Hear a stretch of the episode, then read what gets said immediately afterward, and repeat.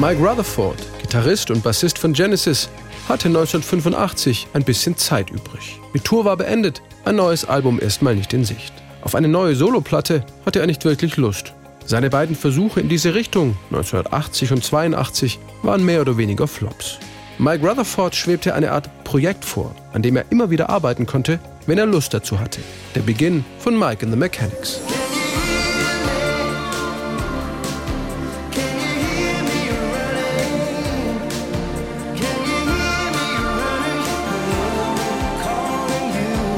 Silent Running war 1985 der erste große Hit für die Band und schaffte es auf Anhieb in die Top 10 der deutschen Singlecharts. Mike Rutherford hatte damals die innovative Idee, gleich zwei gleichberechtigte Leadsänger zu beschäftigen. Paul Carrack von der Band Ace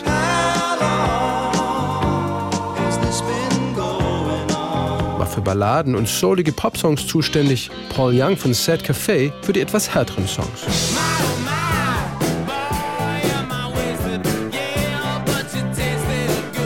Zusammen mit dem Schotten Brian Alexander Robertson war Mike Rutherford für das Songwriting zuständig. Die beiden hatten sich schon Anfang der 80er Jahre an einem Lied namens The Living Years versucht. Es ist aus der Perspektive eines Sohnes geschrieben, der eine schwierige Beziehung zu seinem Vater hatte.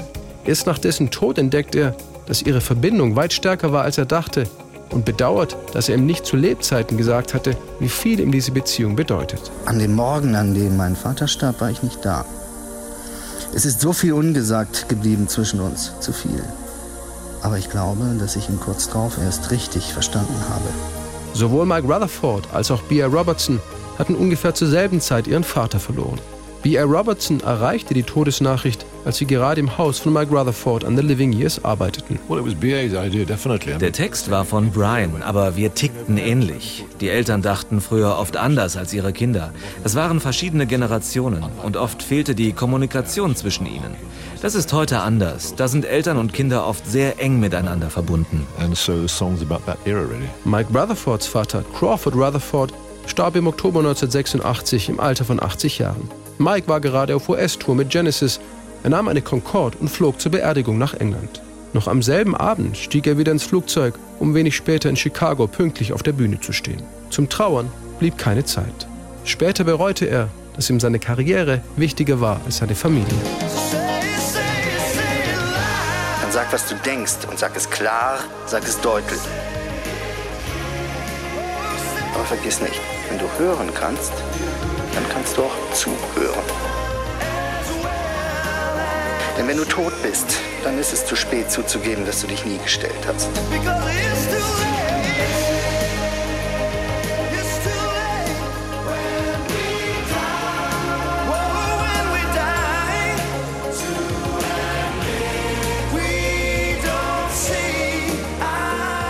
The Living Years war 1988 die zweite Single aus dem gleichnamigen Album. Es sollte der bis heute größte Hit für Mike and the Mechanics werden. Der Song stieg bis auf Platz 1 der US-Charts. In England verhinderte nur Mark Almond den Sprung an die Spitze. Neben vier Grammy-Nominierungen wurden Text und Musik mit dem renommierten Alvo Novello Award ausgezeichnet. Mike Rutherford war bei The Living Years aber nicht sofort klar, dass er etwas ganz Großes komponiert hatte. Man schreibt keinen Hitsong, man schreibt einen guten Song. Und manchmal kommt dabei etwas Einzigartiges raus. Mein Co-Autor und ich teilten ähnliche Erfahrungen. Das passte zu unserem Leben und so entstand plötzlich eine gewisse Tiefe. Wenn wir den Song live spielen, fangen manche Menschen im Publikum an zu weinen.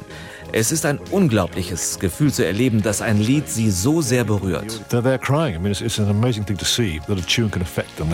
Auch Mike and the Mechanics Sänger Paul Carrack hatte eine sehr emotionale Beziehung zu The Living Years. Sein Vater war Bergarbeiter und kam bei einem Grubenunglück ums Leben, als Paul erst elf Jahre alt war. Er legte all seine Gefühle in diesen Song. Für Mike Rutherford hat The Living Years auch heute noch seine Bedeutung und seine Berechtigung. Als er veröffentlicht wurde, war es ein Song für Menschen, die den Kontakt zu jemandem aus der eigenen Familie verloren hatten vielleicht daraus Kraft schöpften, um einen Neubeginn zu wagen. Jetzt ist es ein Song, der Eltern und Kinder daran erinnert, welch starke Verbindung zwischen ihnen besteht und das bekräftigt. Drei Monate nachdem B.A. Robertsons Vater gestorben war, wurde sein Sohn geboren. Der Songwriter widmete beiden die letzten zwei Zeilen von The Living Years. Der erste Schrei meines Kindes. Da war so etwas wie ein Echo von ihm drin. Aber all das hätte ich ihm viel lieber selbst gesagt, als er noch lebte. Every generation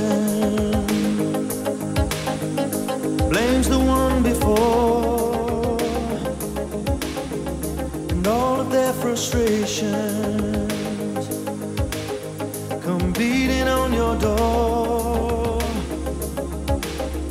I know that I'm a prisoner to all my father held so dear. I know that hostage to all his hopes and fears. I just wish I could have told him in the living years. Oh, crumpled bits of paper filled with imperfect thoughts, still to conversations. I'm afraid that's all we've You say you just don't see it. He says it's perfect sense. You just can't get agreement in this present tense. We all talk a different language, talking